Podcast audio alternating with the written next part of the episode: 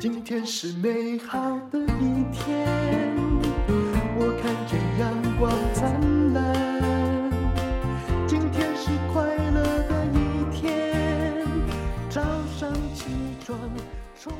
欢迎收听人生实用商学院。我们今天请到的是 Abyss，这是一个啊台湾非常天然的保养品，也被称为是贵妇专用的保养品呢，因为都在时尚杂志里面出现啊。创业也蛮多年了，创办人呢长得非常漂亮的 Tiffany，Tiffany 你好，大家好，淡如姐好，真的好开心。淡如姐每次介绍我都要特别讲是漂亮的 Tiffany，你是真的很漂亮啊。没有，但我有时候。觉得说你是不是太温柔或温柔到有点傻，你知道？我现在对，我就说真正的朋友我才会跟你讲我的心里话。我就觉得说，Tiffany 你做生意，我真的很担心他、欸，啊，每次他上会被骗啊，因为她就是个好人家的女儿啊。你知道，每次上到淡如姐节目，淡如姐都会先拿一包卫生纸帮我准备，因为看到淡如姐，我就觉得好像很多年没见的姐姐，然后就非常的亲切。然后每次一第一句话就问我说：“最近好不好？”的时候，我都快要泪奔了。你不要这么容易，就因为你脆弱，你知道吗？对对，呃、我经历了这些年，哈，不管是婚变，然后或者是创业，真的一路真的好辛苦，但真的很感谢大家支持。不过 Tiffany 你真的蛮妙，我有时候哈，有时候会想到你啊，就爸爸妈妈花了很多钱栽培一个优秀的女儿，然后去国外读书，是？是。可是你明明受的是西方教育，但是你的整个思想的梗概是如此的传统。有可能是因为爸爸妈妈在我嗯对我的影响非常大，因为我妈妈本身是老师，嗯，对对，所以从小就是，这我可以体会，因为我妈也是，对，对。然后爸爸对我们也是挺严格的，家教很好。对，我们出国之前，我们的裙子都不能高过膝盖，就会被打小腿。所以你在国外没有任何放肆的行为嘛？哦，因为那时候得到自由，应该挺美妙的。有有有，去国外就是这样。可是我后来发现，原来小时候的一个。嗯，对我来说，可能有些人一放肆就放肆下去了。嗯，可是我好像只有头一两年比较放肆一点。后来父母给我的一些观念是比较根深蒂固的。你在加拿大念什么？我就是念 fashion design，还有 marketing，、哦、时尚的。所以爸爸妈妈也蛮尊重你的嗜好跟选择。呃，其实不是送我去的时候呢，哦、是其呃，他们希望我去读这个就是饭店管理。嗯，对。可是饭店管理有一门科目是地理。啊，那时候刚去，英文又不懂，又要背地理，然后还要我们要学怎么样开机票啊这些的，哦、因为饭店管理都要看机票。本来他希望你学一个实际的技能，对，对不对？结果第一年我就有点快读不下去，我就偷偷转系。啊，对，原来是这样。嗯，然后我就常常去呃精品店啊，去打工啊，买东一边打工一边买东西。嗯，那那时候爸爸就看到那个刷卡单，就说：“哎，这是哪哪一个地方？为什么一天到晚都在这里刷卡？”嗯，我就跟他讲说：“买书啊，书店。”你骗人啊！精品跟书价格差很多。结果后来爸爸到了加拿大看我的时候，有一天他就我在开车，故意经过那个大精品店的时候，我就想快速开过去踩油门，结果爸爸说：“等一下。”这个不是常常刷卡上的那个单子上的名字吗？我们进去逛一下。你 一个月到底花你爸多少钱？其实没有，我蛮克制的，我就是买一些小东西，哦、因为我很就是钥匙圈那个年代。你爸爸经商吗？还是你爸该不会也是公务人员或老师？我爸爸经商，对对对，哦、那还好但。但是我们家没有非常富裕，但是我很感谢爸爸妈妈，就是他们的钱让我们出国念书。嗯、那爸爸其实跟淡如姐一样，也是喜欢做房地产，个人哦，所以你爸爸应该算是有点底的呀。对呀，所以当初淡如姐一跟我说去日本，我二话不说，是不是就马上去了？聪明的抉择。你讲那些什么，那都你夫夫家的，你一间都没分到、啊，真的。所以我一直觉得这个女生真的很奇怪哦，她应该是很聪明。可是他在做很多选择上，就是呃，当然本来他今天没有要讲他那个婚变，他说这样人家会觉得他是在卖惨。我说不是，因为大家很关心你这样一个时尚女性却进入传统婚姻的结果。对，就是就是他的看策略、看趋势也的确没错。可是，哎，那个净身出户，你什么都没有啊。嗯，对，我只是觉得我时你都不真哎、欸，你知道时尚杂志啊，时尚知识都吸取太多，应该多看一些，你知道，就是淡如姐的书啊，或者是呃有关于婚姻上的书。我想我可能当初就不会这样选择了，太真性情。我觉得女生太真性情，有时候嗯看起来直率，可是其实是蛮吃亏的。真性情，你是重感情，对我我也不是重感情，因为我也不是不重感情，但是我的。理性还是会直接摆在前头，因为毕竟来说，我们是从。就没有背景，然后是从现实中锻炼出来的人，其实吃过很多亏，那慢慢会形成自己的处事的态度。怎么样？就是你还可以帮助人，但是又不被人占便宜。是，可是我觉得你家似乎家教太好，并没有真正的教到你如何防身术。对，其实一直到我现在这个年纪，我看到我一些朋友环境比较好的，我也是觉得真的要让孩子吃一点苦。真的，因为像我虽然不是大富大贵之家，可是爸爸妈妈也是疼爱有加，对，对，然后也是很宠。像学个钢琴，怕手指变粗，手也没多细；然后学个跳舞，怕小腿变粗。就我是家里环境中长大，就跳一跳，妈妈说别跳了，腿变粗了。结果我是家里最矮小萝卜腿，对。然后学个游泳，爸爸怕我溺水。其实这样也不幸福哎，就太被关照的生活。对，可是我不敢怨言，因为有时候想一想，他们真的太爱我了。那我想请问你，你就是历经这样的婚变之后，你爸妈一定也没想到，就我们家这么乖的女儿，对不对？是，而且你一定不敢回家讲。嗯，我这样问到这样，你又要哭。对，一定没讲嘛，我你怕爸妈担心吗？应该是这么说，我其实是呃，在结婚的十年到我离婚总共十二年当中，是有跟父母提过了两三次。那到最后一次，爸爸点头不说话，我才敢去签这个字。你最后讲了什么？我说我我到底可不可以离开这个婚姻？还要回去问的。对对对，我说我会不会让你们觉得走出这个家门不好意思？你顾的还是爸妈的面子。嗯，因为他们太爱面子了。嗯，对，像我的。可是问题是，嗯、有时候你就活，他们应该更，爸爸应该更不希望女儿活不下去吧。对，后来爸爸就是跟我讲说，如果每次回家回娘家，我都是红着眼睛，都没有笑容，脑筋一片空白的话，他宁可他的女儿回家，就是带着笑容。理性的选择啊，真的，但是面子没有女儿的命来的重要吧？是，那你回去就是又欲言未止，因为你十年来你只讲过两三次，是不是？对，因为其实一方面呢，我在婚姻当中没有那么开心，可是我还是坚决一定要生两个孩子。第一个孩子当然也是因为这样子，我跟淡如姐认识是早产，生产也很危急。对，那第二个孩子是因为我看到老大真的太乖，我希望给他留个伴。对，所以这很危急。呃，其实那个时候已经有新的药喽。哦，我们那时候是安胎，还生的比较顺利一点，没有一直躺床上。呃、有，还是一样。那个时候就是我们第一胎的时候都是躺在医院嘛，我躺了三个月，嗯、小孩生下来六个月住保温箱三个月。你那个更惨，因为对才六个月，然后坐在医院。可是第二个是变成我们可以自费回去打针，黄体素，就每个礼拜五百块自己打。嗯，好，然后可是医生就讲，因为第一胎是早产，第二胎是百分之两百早产。医生会讲的比较对严重，他要叫我小心。状况不一样了，我们这是第一胎就是读血症，第二胎也是百分之百读血症。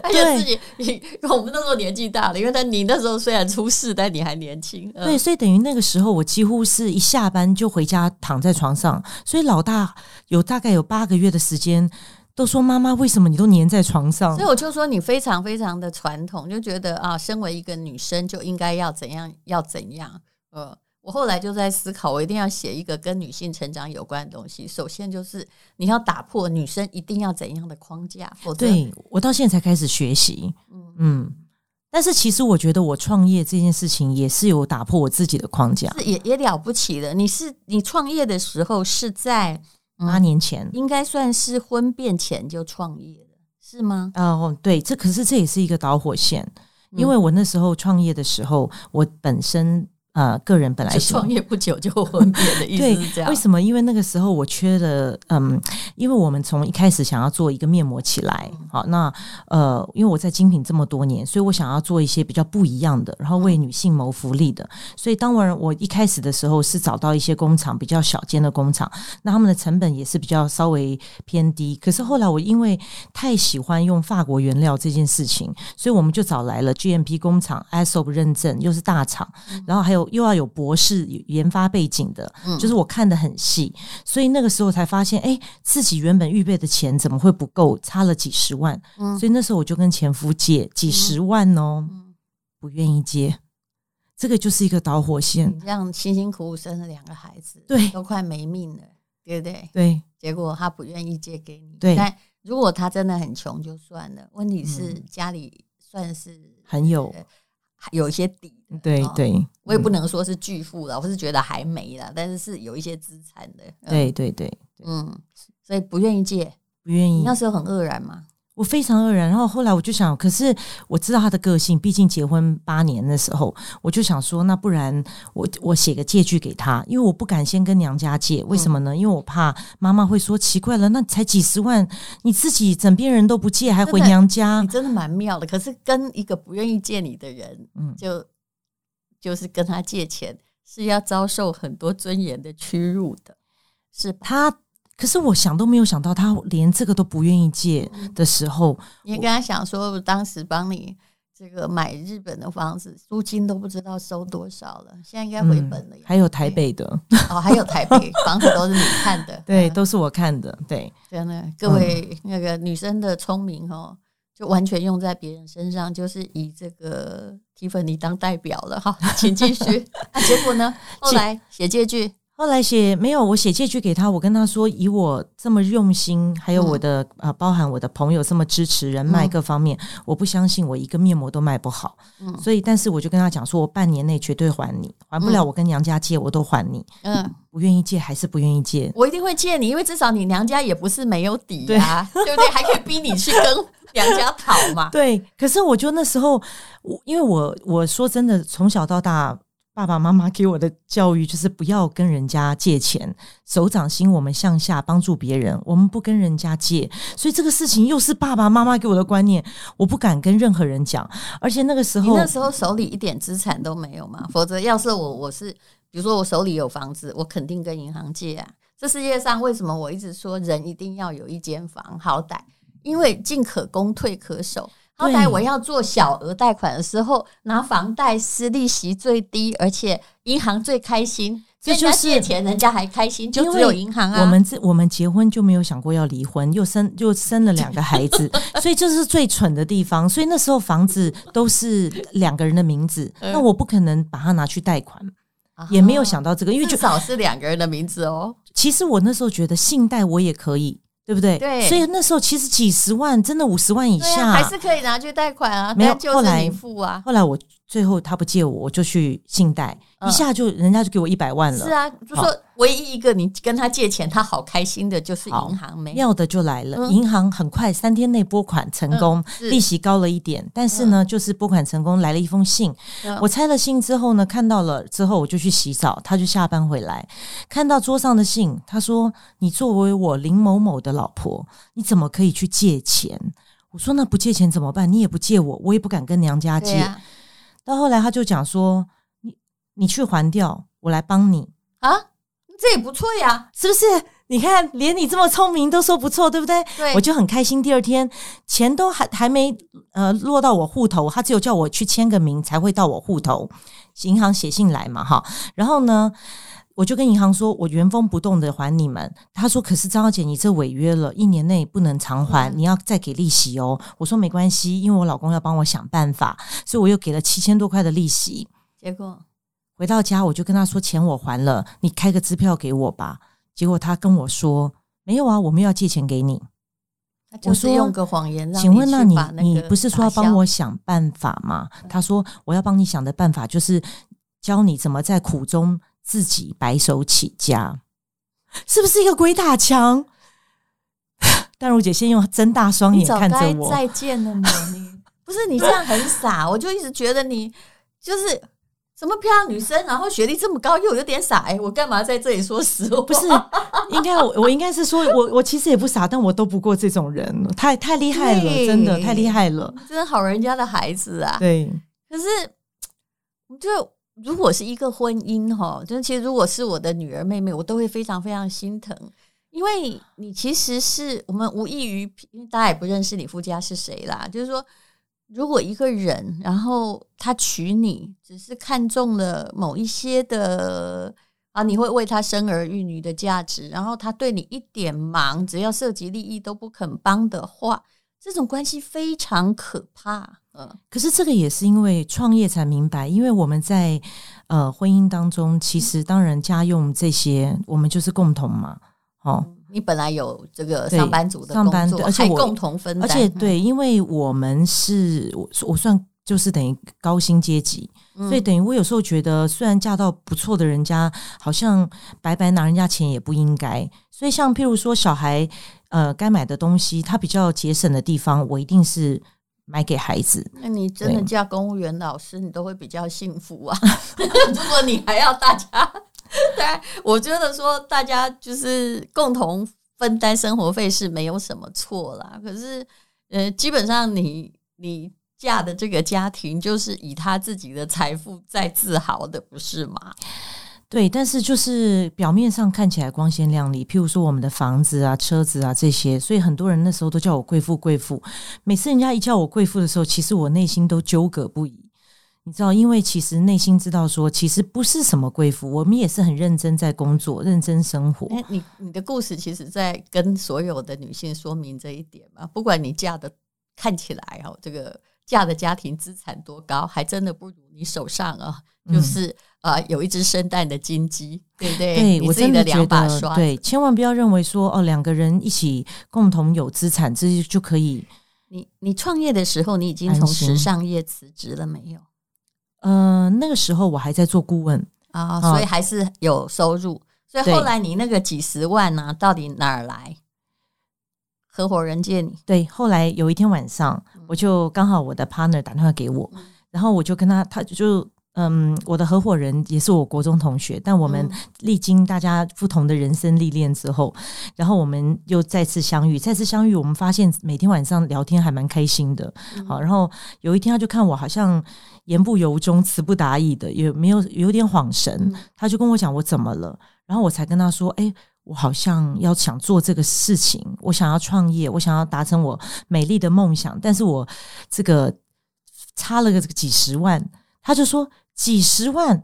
他说没关系啊，我帮你，我我他我说不，我知道以他他说我少买一个包我就有了。哎，没有，我跟你说，我 partner 非常节俭，我觉得真的他们家娶到了好媳妇。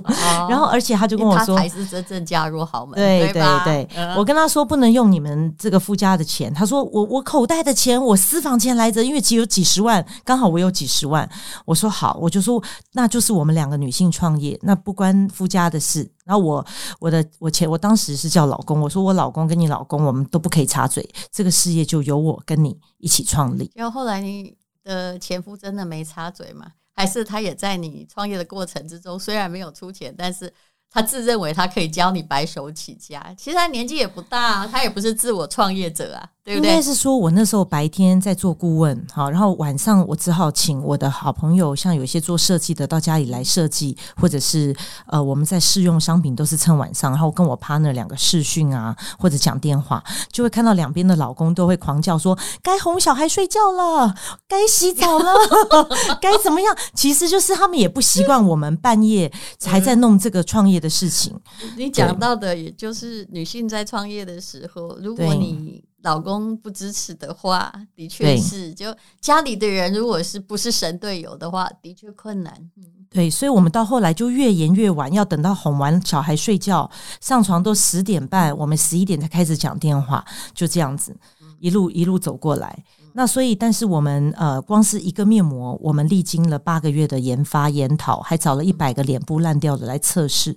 当时皮肤科医师还跟我讲说：“Tiffany 怎么样？你的面膜是敷了脸本来溃烂的，是会好吗？”我说：“不是，我说我只要让这一百个脸。”皮肤这个过敏的人不会再更差，这就表示我的面膜什么人都可以用。对，你们又不是做医疗用的，对，就是要让它比较无害。然后那时候工厂还在跟我笑说：“你知道吗？大部分人面膜两个月好，这个包装一下就上架了，或者是呃上平台了，怎么你们还用八个月？”他说：“Tiffany 真的不是一个做生意的料。”好，这就是我觉得，嗯，我觉得你就是一个蛮会被骗的人。但你的确有被骗，对不对？当时你有想要把面膜推向大陆去做高档面膜嘛？对对对，因为我们在呃这个台湾一一推出之后，经过八个月测试完，我们在台湾真的口碑很好，而且好多艺人朋友、然后名人，大家都帮我们推荐。所以那时候，可是我知道台湾对于当年在八年前，台湾对台湾的保养品，不管是消费者或百货公司，都不是这么支持。对，所以我们后来就决定，呃，要把重心放到大陆。可是大陆更惨，嗯、大陆呢，不仅我们去到那边，我们要申请这个呃这个所谓他们的证照也非常的困难，嗯、然后再加上他们还要所谓的上架费、通路费，还有行销费，那个都是千万人民币算起来的。就是说，因为他们市场大嘛，所以行销需要的费用也就大。对，你要进入什么美商，呃，就是说。这个行销的直播什么，光前期的进入门槛就非常高。对，但是因为我跟我 partner 并没有这么大的资源跟资金，所以我们每一步走的都是非常的保守。可是我们还是有某部分呃损失了一些钱，所以那时候我们反而是台湾这边我们也没放弃。那经过这八年，大陆那边现在因为疫情，有一些小的经销商更是。都不见了，就拿了货人没有了。对，然后反而台湾这边我们口碑越做越好，然后对，对，然后我们有好多的始始终的粉丝也愿意就是一直支持我们。嗯，好，那这就是 Tiffany 的故事。那你刚刚跟我讲到的，也就是说。呃，婚变之后嘛，现在对孩子现在在夫家嘛，对对，虽然也受到不错的照顾，但是人家已经再婚了。对，嗯，发生什么事？又有金钱上的事情吗？你可以讲吗？呃，其实也没有什么金钱上的事，因为基本上淡如姐你也知道，我几乎是净身出户。我知道，对，所以我就觉得你真的还蛮傻的，你竟然敢。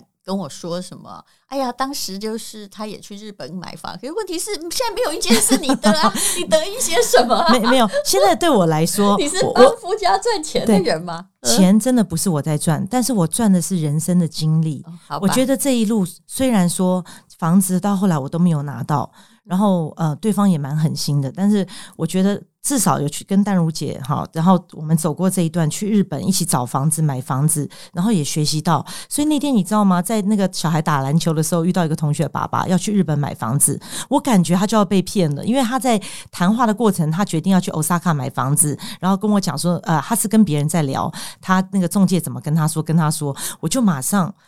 把位置拉过去，说：“我可以给你一些建议吗？” 你也真的人太好了。要是我，我也不讲，因为我知道，如果你不问我，我一定不讲，因为你挡人财路也会有问题呀、啊。没有，没有，没有，我没有说那个中介怎么样，我只有跟他说：“哎、欸，我有买过房子，然后我的那个呃意见是怎么样，怎么样，可以给他一个不错的想法，这样子。”对，好了，这人生种种，反正不是得到就是学到嘛。对，嗯、那呃呃，就是。但愿这个 Tiffany 过得很好，因为他说呢，他所创办的品牌是他目前所拥有的唯一的东西。你太容易净身出户了，你。哎，所以我现在他，他看得懂你的就是好女人的问题嘛？要让你净身出户，你爸爸只要一许可，你不要任何钱，你也可以走啊。而且我我其实以前看太多那种就是在婚姻中为了钱纠缠，我觉得太傻。现在我觉得反观我自己。我更傻，我觉得就是不要不耐烦，就是烦到底。你要拿到实质的东西，因为他已经有，就是已经应该是本来也已经有一些对象了，对不对？对，他那个时候其实已经在追一些人了，是啊，对对对。所以就是呃，我不能说有把柄在手上，结果竟然可以叫前妻这样子离开，你真的好可爱啊！你，呃呃，我也不主张为了钱追这个。就是纠缠纠缠不休，哦、可是问题是你是什么都没有啊，呃，嗯嗯。你看往后的日子，我都快奔五了。对，如果 如果我今天是我本身就有很好谋生能力，我肯定不纠缠，你知道吧？我拿走我的就好了。可是你是把你的都留下来，对。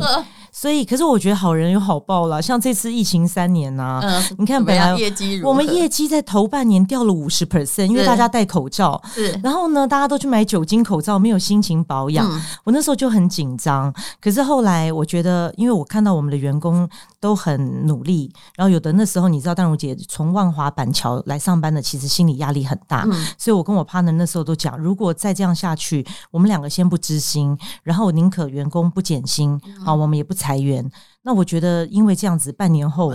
对，这是两个好女人的良心企 业，而且我们做了一个更勇敢的事，就是因为在疫情，我们真的觉得好多人都压力非常大，苦不堪言，所以因为这样子，我们决定要还出新的产品，非常大胆。为了这个，我跟我 partner 也是小小的挣扎了一下，因为、嗯、你们出了什么？对，我们出了身体的按摩精油，所以这个也有挽救了你的业绩吗？真的，因为我们是真真实在的去法国、澳洲跟英国拿的原料，嗯嗯、所以当时有很多你。你知道，其实精油在网络上大家没有闻到味道，是不太敢去买的。所以我觉得也是因为品牌有打响，然后有一些人他知道我们品牌不会乱做东西，所以这个身体的按摩精油没想到救起我们整个业绩。我们还做了那个口罩精油，台湾首创，后来很多人有了，就是我们点在口罩上。那因为我们的精油都是纯天然，所以很很多人一闻就知道是好东西。那我们在上个月的时候，经过这三年，我们就更有信心推出脸部精油。刚才淡如姐一闻，是不是觉得很棒？对，所以我们是跟法国的那个农庄有机农庄，我是很相信，因为你 要用哦，看到的就是精品界的最高品质啊，就 是就是，哎呀，创业路上，当然每个人都走得很艰辛，不过你知道吗？在婚姻路上还有创业路上，都要小心一种人，就是他一点小钱。就看得比任何东西还重的人，嗯，对。对，会因因为一点小钱，然后跟你翻脸或计较的人，始终不是良伴。可是淡如姐，你有发现计较钱的人是不是反而容易成功在商场上？他会短暂的取得成功，嗯，但长久而言，这种自立型的人格，嗯，就是是失败的。我就是因为，但是问题是你这种利他型的人格，要熬过了很多的那个波折。对，也许你是最后的成功者，但是前面是有很多前提的。我就是一直把人格这件事情放得很前面。这个真的有时候我也是，有时候深夜里面，像刚才淡如姐讲到我一个一一进来伤心的事，她就说为什么不把孩子带在身边？其实我多想，可是你知道吗？不想提这话题，怕你又哭。对，因为。我说实在，如果要做一个有良心的，然后又这么始终自己理想，又要创品牌，赚的钱真的是没有办法让孩子，然后要东奔西跑。我是因为种种的原因之下，我没有办法把孩子带在身边，我怕自己带不好。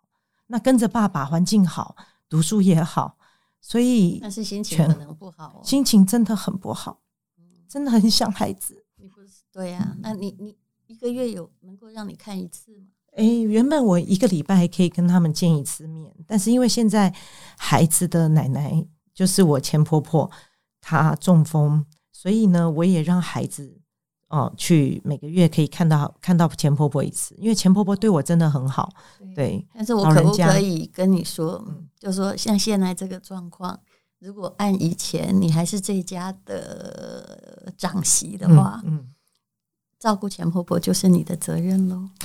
其实我我我永远都不怕照顾别人，我都 感觉又来，真的 真是老人。你知道吗？我前婆婆在中风哦，她是头颅打开两个礼拜再缝合，这么大的中风，从左都不会讲话，到后来颜面神经都 OK，然后左半部的这个瘫痪现在也好了，到脑筋也恢复的时候，第一件事他是叫我儿子打给我，他跟我说他非常想我，大家都看得出来你的善良，但是。就算是亲生儿子，而要娶别人，妈妈也管不着，因为他永远是妈。有我听说他到现在都很想见我，可是我前夫为了，当然也是他们有他们的考量啦，毕竟他现在有自己的太太，所以就他希望我尽量不要出现，对，出现，对对。那你的人生困局很多，哎呀，好好解决吧。有时候啊，善良的是会赢得人心，但是呃。不要让你的善良被别人太任意的践踏，所以有时候我都觉得啊，上帝真的给我很多考验，也许太爱我。你看，从从我们结婚，然后到生小孩，呃，变成一个早产妈妈，然后一路一路上来哈，然后我又创业，然后又离婚，现在有好多的女性朋友可以跟我聊天，是，但我不好说什么。当你离婚之后，是不是有很多人跟你讲说？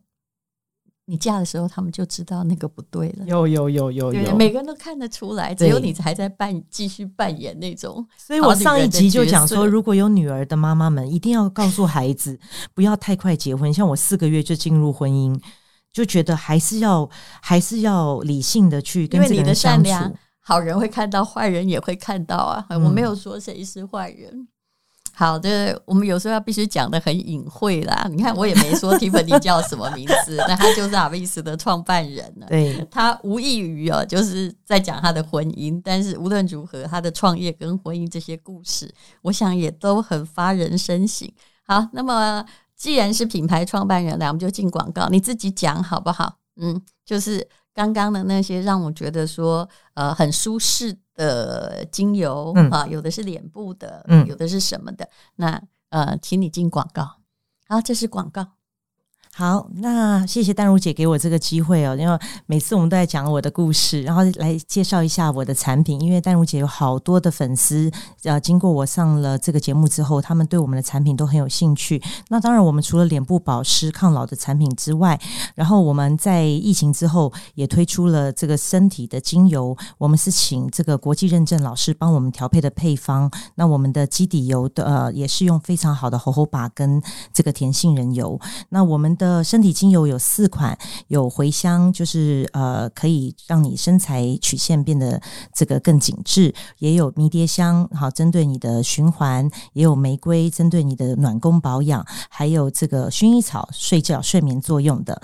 然后还有脸部精油，是我们最近跟这个法国小农庄哦呃打造出的一个呃顶级精油王茉莉精油。然后还有玫瑰天竺葵，然后这些都是能够让你的脸部更紧致，然后恢复你的年轻跟弹性。